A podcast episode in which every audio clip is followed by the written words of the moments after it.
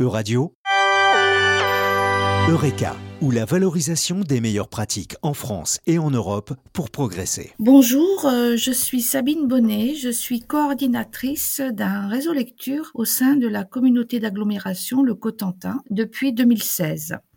Notre projet, c'est la mise en place euh, d'un contrat territoire lecture. À l'origine du projet, en fait, en 2015, plusieurs euh, communes situées sur un territoire euh, rural avaient des projets de rénovation, d'extension ou de création de leur bibliothèque, située sur la communauté de communes du cœur du Cotentin, hein, qui est un territoire euh, rural avec environ 20 000 habitants. Ces divers projets donc ont, ont amené la question de la mise en place d'un réseau de lecture partagé donc les huit élus concernés par ce projet ont fait un petit peu un, état des lieux et en 2016, ils ont décidé de mettre en commun les moyens sur leur territoire. Donc l'ancienne communauté de communes qui est désormais un territoire euh, de proximité cœur Cotentin de la communauté d'Aglo, a créé un poste de coordinateur pour mettre en place, structurer le réseau lecture et accompagner tous les partenaires dans ce projet, à la fois les élus et les équipes. Ensuite, en 2017, dans le cadre de cette coopération intercommunale, les élus et les équipes ont œuvré pour mettre en place le réseau lecture qui a été euh, opérationnel en 2018 et euh, en même temps, euh, les élus ont souhaité s'engager dans la mise en œuvre d'un contrat territoire lecture. Donc en fait, dès le départ, ce projet-là, il a été soutenu à la fois par la DRAC.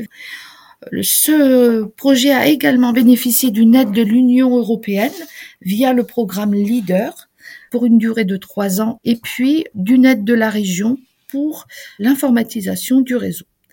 Donc en 2017, première étape, ça a été l'informatisation des bibliothèques et la formation du personnel. Ensuite, une mutualisation des collections et une circulation des documents au sein de ce réseau lecture. En matière d'action culturelle, il a été décidé aussi de mettre en place une mutualisation. Les abonnés ont eu une carte unique et un tarif commun pour accéder aux huit structures, un outil de communication commun également, un site internet et une méthode collaborative pour établir les règles et les modalités de fonctionnement du réseau lecture. Donc ce travail-là a été fait en 2017 et en 2018, le réseau a été euh, opérationnel. Donc pour l'usager, ce réseau leur a permis euh, d'accéder à l'ensemble des collections, à environ 100 000 documents qui sont répartis dans les huit euh, bibliothèques. Donc l'usager aujourd'hui peut emprunter et rendre les documents dans n'importe quelle bibliothèque de son choix. Il peut également réserver et se faire livrer des documents dans la bibliothèque qu'il souhaite.